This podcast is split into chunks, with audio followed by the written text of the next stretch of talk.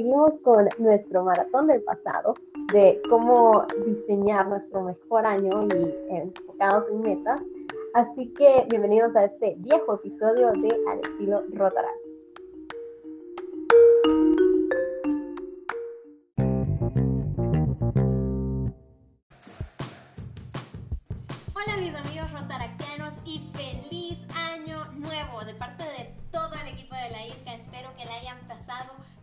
Que hayan disfrutado y que vengan recargados para este 2021.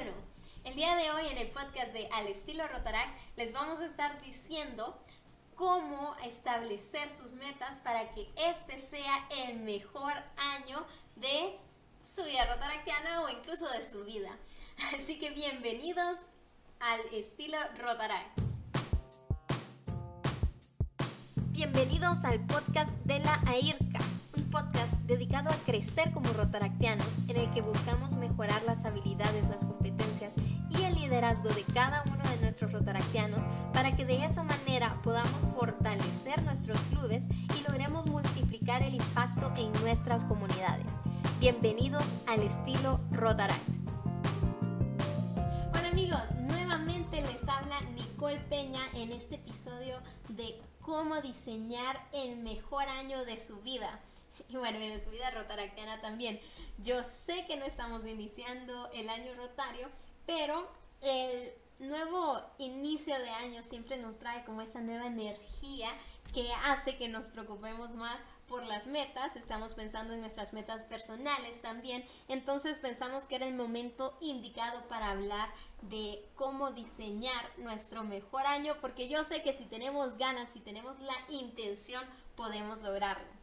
Es importante saber usualmente por qué fallan las metas, por qué las empezamos a cumplir. Enero, fantástico, febrero, ahí vamos, pero ya marzo, abril, mayo y el resto del año se nos olvidaron nuestras metas y ya no las cumplimos. La mayoría de las metas fallan por varias razones, pero es porque no están claras, porque no las medimos, porque no sabemos qué hacer o porque no nos motivan. Entonces en este episodio queremos hacer un plan para que no nos pase todo eso, que estemos listos y agarremos y que este 2021 sea el mejor año que hemos tenido. Así que les vamos a dar siete pasos muy accionables y nuevamente les recuerdo como en nuestros episodios anteriores vamos a subir en nuestro blog una guía para que ustedes puedan descargarlas e ir trabajándolo ya sea viendo el episodio o para que lo puedan repasar después. Y les tenemos una sorpresa extra no se las vamos a decir por aquí, así que vayan a nuestro blog o síganos en nuestras redes sociales para que se den cuenta de esta gran sorpresa. Les vamos a dar dos iniciando el año para que se alisten en recibir este año como se debe y que de verdad sea el mejor año que hemos vivido. El paso número uno no lo voy a decir mucho acá porque fue de lo que trató el podcast anterior, el análisis del año pasado. Analizar el año pasado o la mitad de este año rotario que hemos tenido es sumamente importante porque nos ayuda a aprender y a crecer. Y cuando hacemos esto nos facilita mucho el proceso y de saber qué es lo que necesitamos para que no vayamos a fallar nuevamente en nuestras metas. Lo primero que les pedimos en el episodio anterior fue hacer una evaluación, les dimos un círculo para que ustedes vieran varias áreas o varias facetas de lo que es su club o de su vida personal. ¿Por qué les pedimos que analizaran varias áreas y no solamente una puntuación en general de su club?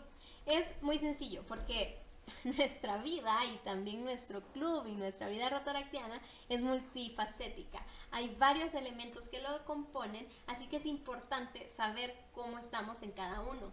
Porque si no hacemos eso y solamente nos preocupamos por un área, pues las otras áreas pueda que sean lo que nos arrastren en no cumplir nuestros objetivos. Entonces, por eso es tan importante conocer cómo estamos e intentar tener un balance en cada una de ellas. Mientras mejor balance nosotros tengamos, mejor va a ser nuestra experiencia en el club y en los resultados que vamos a tener.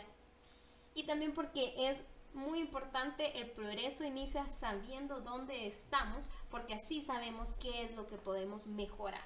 Así que si no han hecho esa evaluación, los invito a que vayan al podcast anterior de qué hacer antes de establecer las metas, porque eso nos va a ayudar a saber qué es lo que estamos haciendo, qué es lo que hemos hecho bien, qué es lo que hemos hecho mal y entender qué es lo que pasó, qué es lo que está pasando, por qué está pasando eso y cómo mejorarlo.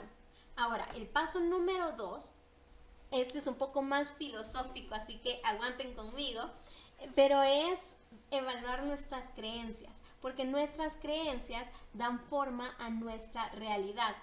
Muchas personas dicen que nosotros recibimos lo que esperamos, porque según lo que nosotros creemos, así actuamos. Si no pensamos que somos capaces de hacer algo, pues rara vez lo vamos a intentar.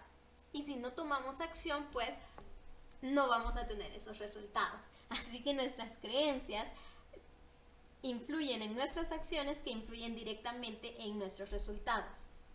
Una de las principales razones que no tenemos los éxitos o los resultados que estamos teniendo es simplemente porque dudamos que somos capaces de hacerlo nosotros para lograr cualquier cosa tenemos que creer que estamos a la altura de ese desafío. Eso no significa que simplemente creyendo lo vamos a lograr, pero es el primer paso. Y tampoco significa que va a ser fácil o incluso que sepamos cómo hacerlo. Pero simplemente creer que somos capaces nos pone en una mentalidad no de puedo hacer algo, sino de cómo puedo hacer algo y buscar esas posibilidades en nuestras acciones para, para lograrlo, salir de esa zona de confort. La mayoría de las personas piensan que no obtienen sus metas por dos razones o dos ideas que tienen. Primero porque no pueden cambiar las circunstancias y la segunda es que no tenemos los recursos para poder hacerlo. Y creo que en nuestros clubes Rotaract la segunda es la principal razón por la que no nos animamos a hacer cosas mucho más grandes. Pero una vez escuché en un podcast y me encantó esta frase, eh, porque estaban hablando precisamente de esto, cómo la gente dejaba de actuar porque decía que no tenían los recursos adecuados. Pero hicieron esa pregunta en ese momento.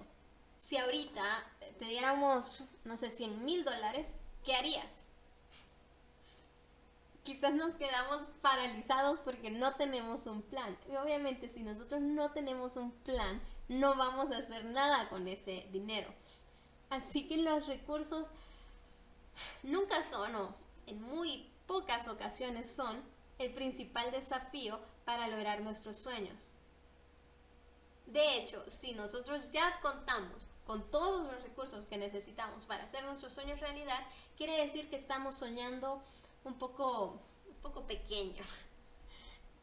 Así que dejemos de usar esa falta de recursos como excusa y en cambio miremoslo como, como un paso siguiente en diseñar ese, ese sueño, en ese año que estamos haciendo, en esas metas. Muchas veces incluso esa falta de recursos hace que seamos mucho más ingeniosos, que hace que nos demos a notar mucho más. Así que sí, un poco de este paso es de reconocer que la mayoría de obstáculos o limitaciones que nosotros tenemos o decimos que tenemos son imaginarias. Entonces este ejercicio es de pensar qué es lo que yo sola me limité a no hacer por alguna creencia limitante, es interesante ver el análisis anterior cuando ya vimos cómo es y qué fue lo que pasó el año pasado y ver qué es lo que pasó porque de verdad no pudimos, pero lo intentamos y qué no hicimos simplemente porque no nos creíamos capaz. En este podcast la idea es soñar en grande, pensar qué es lo que queremos y es más, los eh, reto ahorita mismo pensar qué es lo que quieren y duplíquenlo para empezar a que vengan esas nuevas ideas y que se sientan mucho más emocionados en cumplir esos sueños. El paso número 3, ahorita ya son cosas mucho más concretas, se trata de reconocer cuál es la intención que nosotros tenemos.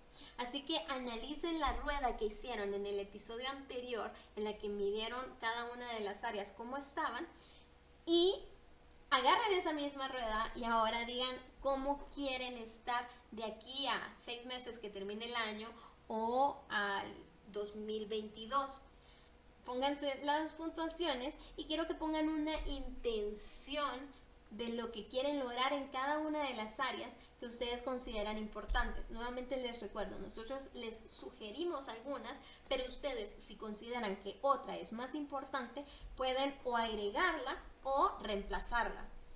Así que analicen sus puntuaciones, las que ya tenían, qué es lo que quieren lograr y pónganle intenciones para ver cuál es la diferencia, qué es lo que los está apartando y qué es lo que pueden hacer para acercarlas. Ahorita no estamos poniendo objetivos específicos todavía, ahorita solamente estamos diciendo cuáles son las intenciones que tenemos, porque esto va a ayudar a tener un resultado distinto, ya empezar a visualizar qué es lo que queremos en cada uno de ellos.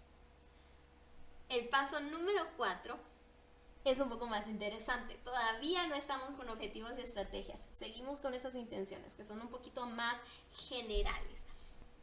Por ejemplo, una de esas intenciones podría ser quiero un club más fuerte, que tenga una buena relación los socios y que estén más comprometidos.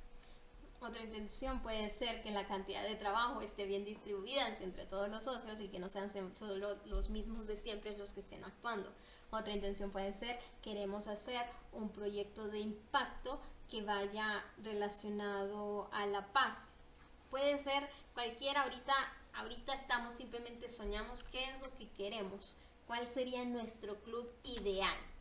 Así que el paso número 4 ya acá es un poco más interesante y es un poco distinto a lo que solemos hacer. Ahorita nos vamos a preocupar más en el proceso del resultado que en el resultado en sí, que las estrategias y lo que vamos a hacer.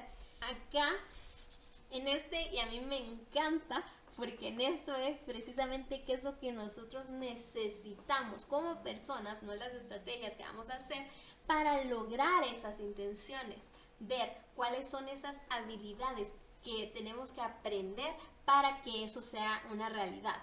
Entonces, si estamos hablando de nuestro cuadro social que establecimos que nuestra intención era tener un cuadro social que se lleven mejor, que haya mejores relaciones y que haya una bonita cultura, pues habilidades que nosotros deberíamos aprender ahí podrían ser cómo conectar mejor entre los socios, eh, cómo conocer sus personalidades, cómo comunicarse mejor, son habilidades blandas que nos van a ayudar un poco en esa, en esa relación, en lo de que todos tengamos un trabajo similar, estén distribuidos y que no sean los mismos de otro, puede ser aprender más de liderazgo, aprender más a, a liderar, aprender más cuáles son los intereses de cada uno de ellos y el de proyecto de impacto de, de, la paz, ya que esta es una de nuestras áreas de interés, si queremos hacer algo y sobre todo ahorita que ya vamos a estar pronto ser capaces los clubes de Rotaract de pedir Global Grants, pues interesante sería, bueno, algo que tenemos que aprender como club es cómo aplicar a Global Grants, cómo hacer proyectos de, de paz. Entonces, ver cuáles son esas habilidades y escribirlas que nos van a ayudar. Y lo interesante es que no todo lo tienes que aprender tú, porque el tiempo sabemos que es limitado, pero podemos delegar distintas eh, áreas para que distintos socios aprendan estos, eh, estas habilidades. Si lo estás haciendo en tu vida personal, ahí sí te toca a ti. Pero ejemplos en, en esta de vida personal, porque acá en la IRCA nos interesa que todos crezcamos como personas, no simplemente en nuestros clubes Rotaract. Si una de nuestras metas es eh, lograr un ascenso en nuestro trabajo, pues habilidades que nos pueden ayudar mucho es como hablar mejor en público. Si, igualmente, si quieren entrar un poquito más en puestos de liderazgo en su distrito, incluso aquí en el, en el AIRCA, ver esas habilidades de liderazgo, de hablar en público, de conectarte con las personas, de establecer objetivos y planear su visión, o sea, todas esas cosas que nosotros podemos ya aprender personalmente que nos van a ayudar en distintas áreas de nuestra vida. Entonces, ver todo eso que nos va a ayudar a nosotros a lograr esos objetivos, esas intenciones.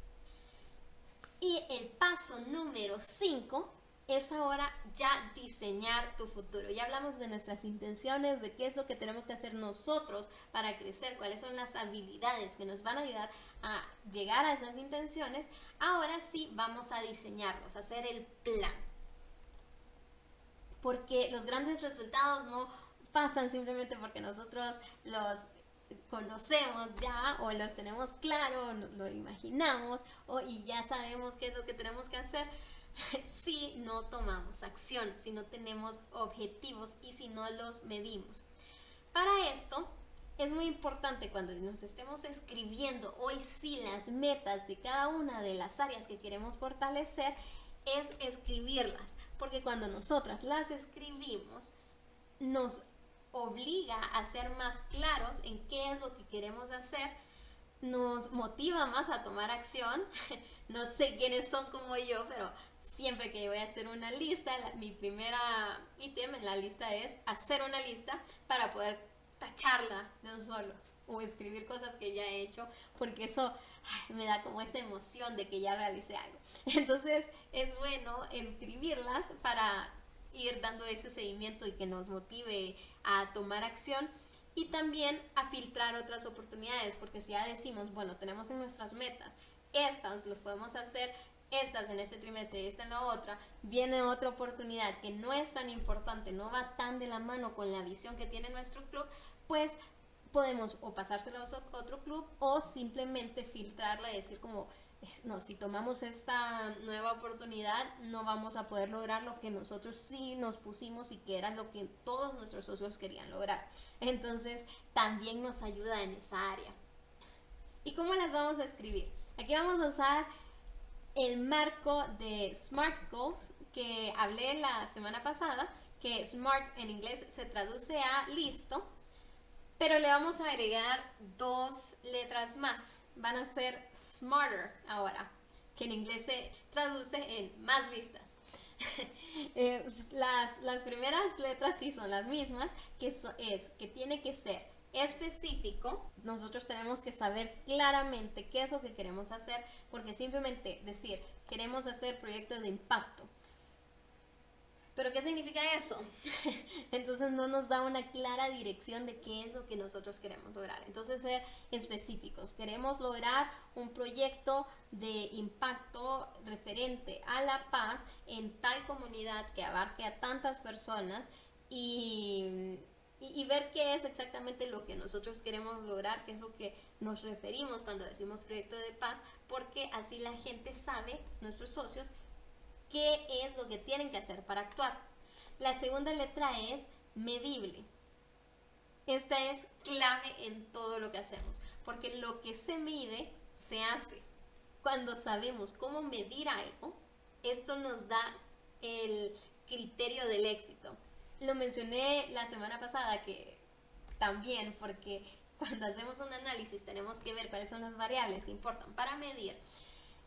Y por esto es, que esto es tan clave. Tenemos que saber, si queremos mejorar la cultura del club y tener mejores relaciones y que el club en general esté más fuerte, pues podemos medir como cuál es la participación que están teniendo, cuáles son las personas que están asistiendo, qué tal eh, distribuido está el trabajo, cuál es la energía que tiene la, la sesión, qué tanto estamos atrasando un proyecto. O sea, todo esto en lo que es cultura es muy importante y nos ayuda a ver como, bueno, estos son los proyectos en los que la mayoría de las personas sí cooperan y, se, nota que están con ganas. En este proyecto solamente tres personas del club estuvieron involucradas, entonces puede que ser que la mayoría de los socios no están interesadas en ese tipo de proyectos y que simplemente estamos, no quiero decir perdiendo el tiempo, pero que no lo estamos utilizando de la manera más eficiente.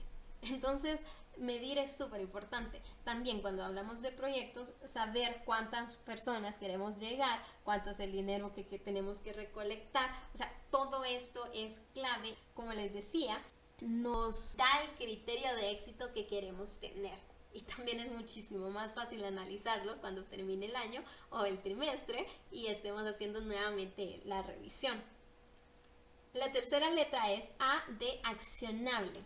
Las metas eh, es fundamental que la gente sepa qué es lo que quiere hacer. Nuevamente, hacer proyectos de impacto suena como, bueno, pero ¿qué significa eso? ¿Cómo, cómo actúo? O tener un club fuerte. Eh, esas metas es como, bueno, ¿y cómo tengo un club fuerte? Entonces, si nosotros decimos, bueno, queremos mejorar la cultura del club haciendo tal tipo de tradición, por ejemplo, entonces ya sabe el socio que está encargado, delegado de esa meta, más o menos qué es lo que tiene que hacer.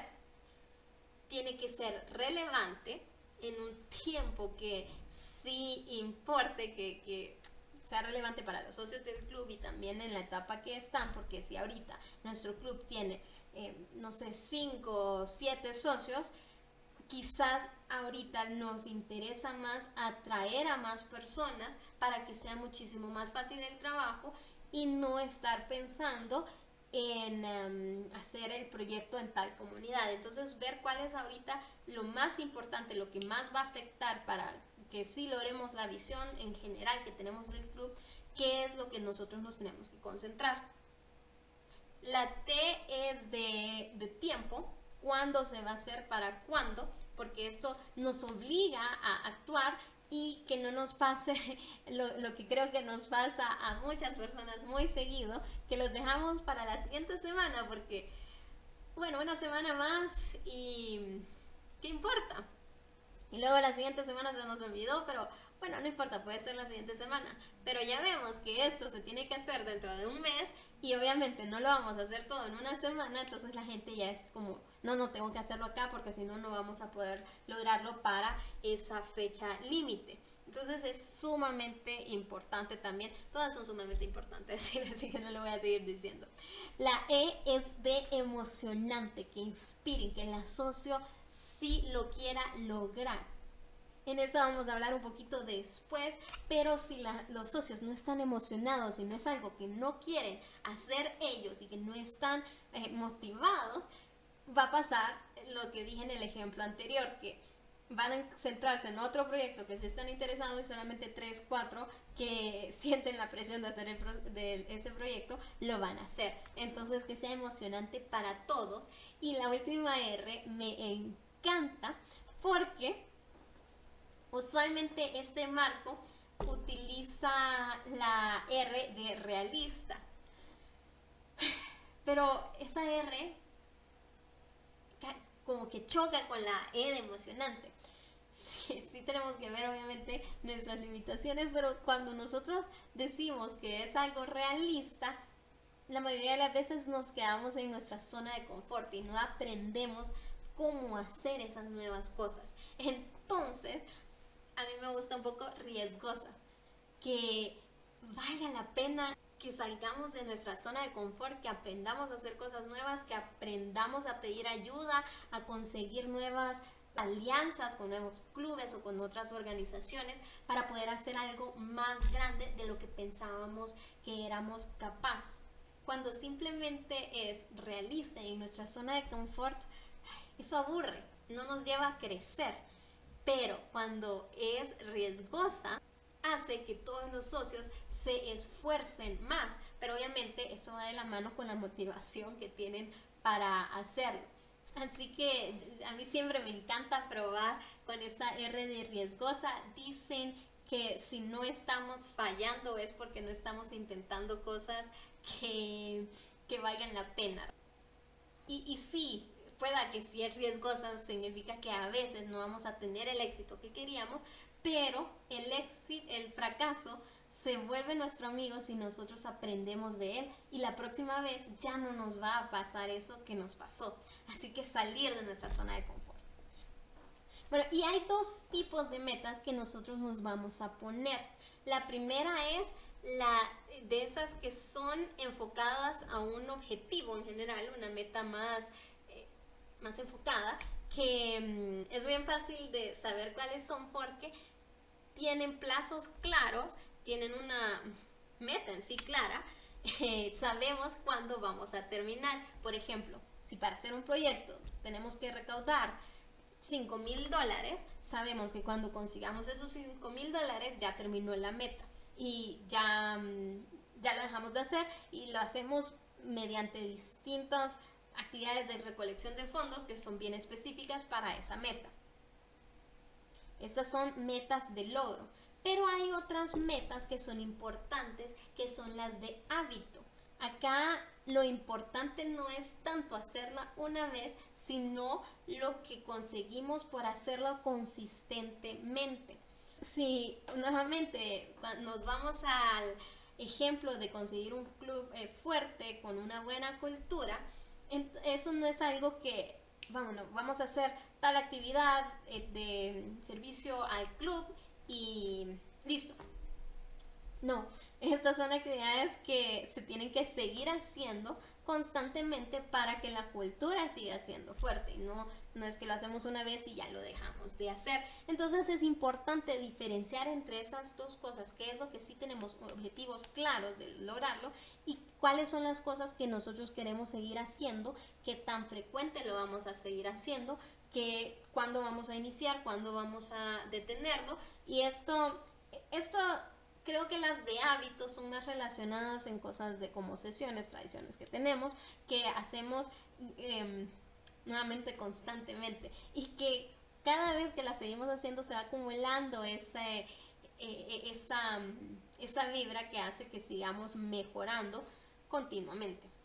El paso número 6, acá nuevamente me voy un poquito más filosófica, pero es relacionada con una de las C que estábamos que dijimos que era importante cuando establecemos nuestras metas, que es encontrar el por qué, cuál es la relevancia de cada una de esas metas que nosotros nos estamos poniendo. Porque creo que siempre pasa, empezamos un proyecto nuevo que es emocionante, entonces vamos con esa motivación y mm, eventualmente la motivación se agota, sobre todo si no estamos teniendo los avances en el tiempo que lo queríamos conseguir.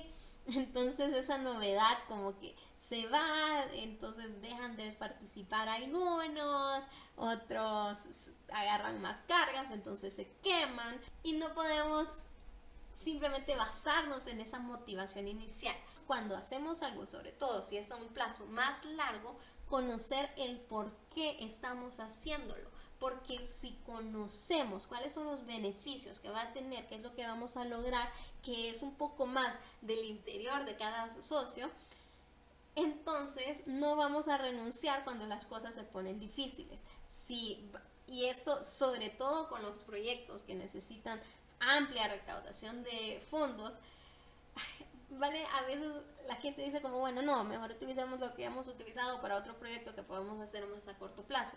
Pero si decimos como, no, sabemos el beneficio que va a tener a esta comunidad y cuál, cómo va a cambiar la vida de Pedro, Juan, María, Andrea y todos ellos, los socios es como, es cierto, es difícil, pero si nos ponemos vivos lo, lo podemos lograr. Así que en este paso nos vamos a preguntar, nos vamos a conectar de por qué ¿Qué es importante alcanzar este objetivo en primer lugar? ¿Qué es lo que está en juego aquí? ¿Qué es lo que pasaría si simplemente renunciamos a esta meta? ¿Cuáles son los beneficios que se va a tener? Todas esas preguntas que nos va a ayudar a definir por qué es tan importante la labor y cada una de esas metas que nosotros nos pusimos. Y el último paso esta quizás no sea en sí de definir y de diseñar nuestro año, pero es sumamente importante lo que pasa después. Como dice la frase, el plan no vale el papel en el que está escrito, porque si simplemente hicimos el plan porque hacer el plan es bueno, es una forma más elegante de, de procrastinar. Y no lo ejecutamos, no lo ponemos en acción, no vale de nada, aunque sea el plan perfecto, aunque con ese plan tengamos la solución para acabar con el hambre mundial. Si no tomamos acción, solamente no importa. Entonces, es, ya establecimos, diseñamos el plan, esa es la mitad del trabajo. La siguiente es tomar acción. Y a veces, si ponemos una meta, suena como, ah, es súper complicado, es súper grande lo que queremos lograr. Entonces vale la pena dividirla en pasos ahora. Ya hablando de estrategia. Sí, dijimos queremos hacer un proyecto de paz para ayudar a, tanta, tal comunidad. Estas son las acciones que vamos a tener. Entonces, ¿cuál es el primer paso que tenemos que hacerlo. E incluso podemos dividirlas en, en tiempos. Si es un proyecto que sabemos que va a tomar un año, podemos dividirlas para ver cada trimestre, cada mes, cómo nos vamos a estar midiendo. Es importante saber cuál es el tiempo que va a tomar. Mantenerlo visual siempre que estemos trabajando con él, que no se nos olvide, porque es como a largo plazo, decimos, bueno, una semana no importa mucho, pero ya han pasado cuatro semanas y se nos fue un mes y, ok, no hemos avanzado.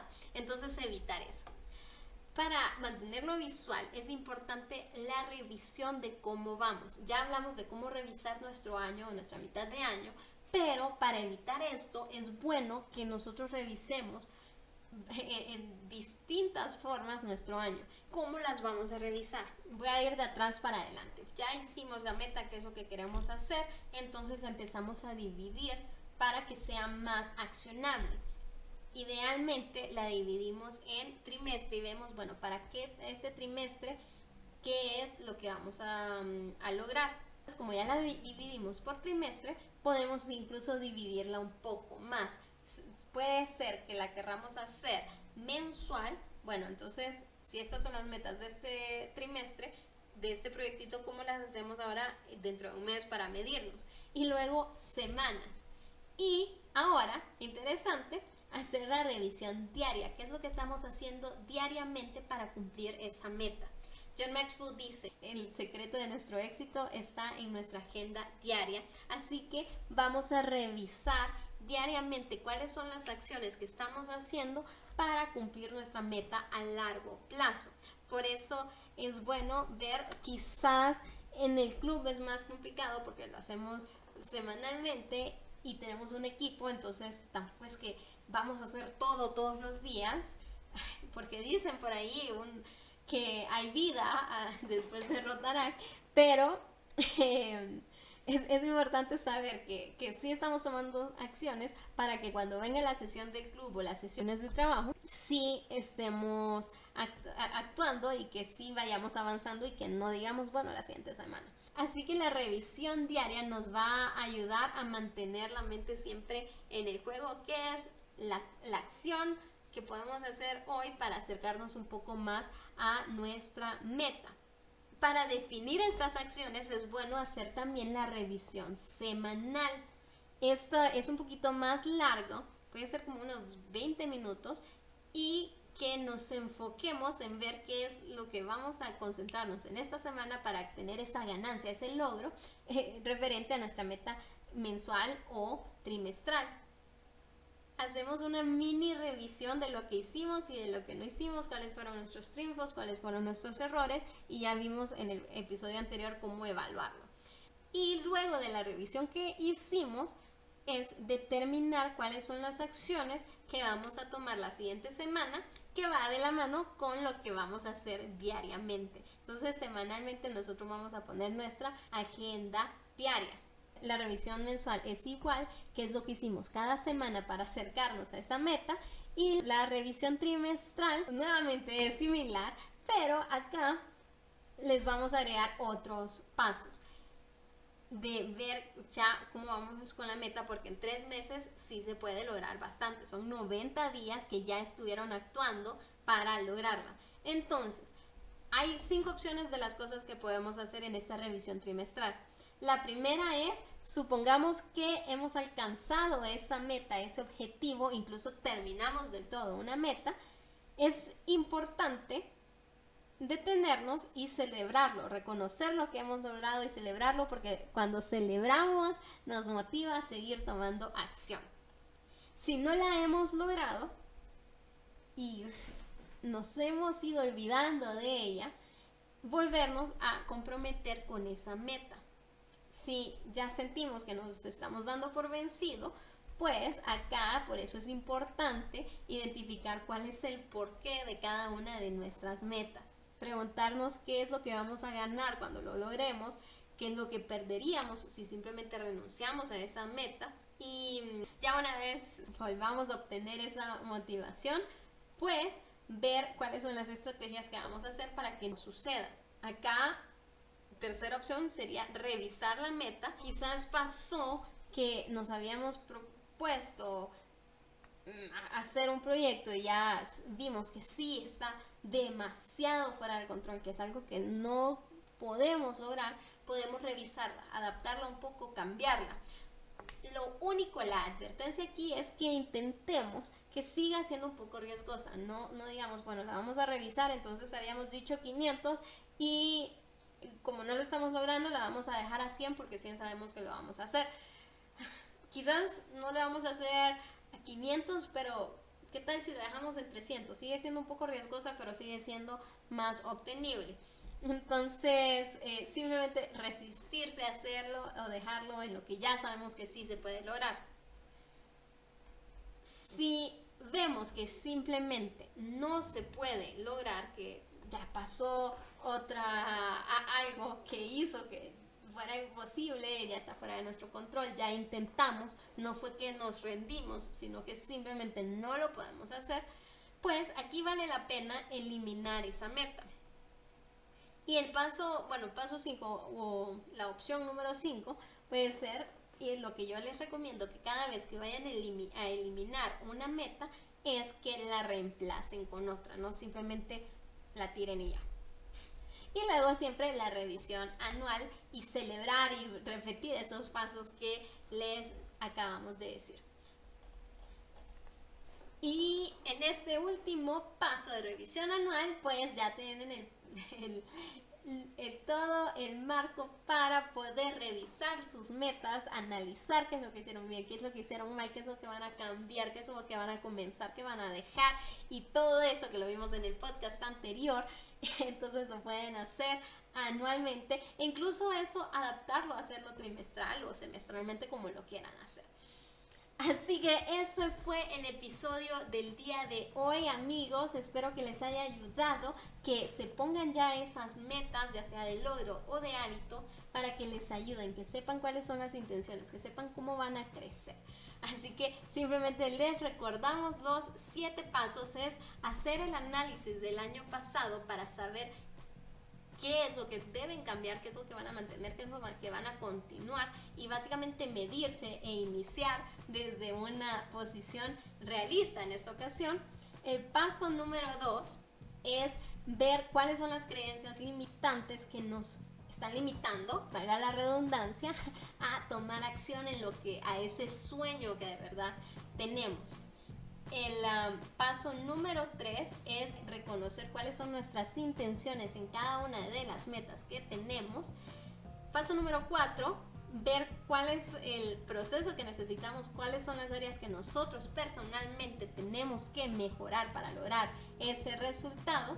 Paso número 5, diseñar nuestro año ya con las metas en cada una de las áreas que nos importan y hacerlo con el marco de las metas Smarter y encontrar cuál es la motivación, cuál es el porqué que va a hacer que cuando nos querramos rendir, digamos, no, porque esto es lo que está en juego. Y finalmente, hacer que suceda, tomar acción, dividirlos en, en plazos para que podamos revisarlos y que diariamente, semanalmente, mensual, trimestral y anualmente estemos alineados a lograr ese objetivo. Así que muchísimas gracias por acompañarnos en este nuevo episodio de Al estilo Rotaract. Espero que les haya servido este episodio tanto personalmente como para su club Y nuevamente les pedimos, si estos podcasts les está agregando valor, están aprendiendo cosas nuevas y lo quieren hacer con su club, compártanlos con sus socios y sigamos creciendo todos juntos. Porque cuando nosotros crecemos como líderes, vamos a lograr transformar las comunidades. Muchísimas gracias y nuevamente feliz año nuevo a por el mejor año de nuestra vida.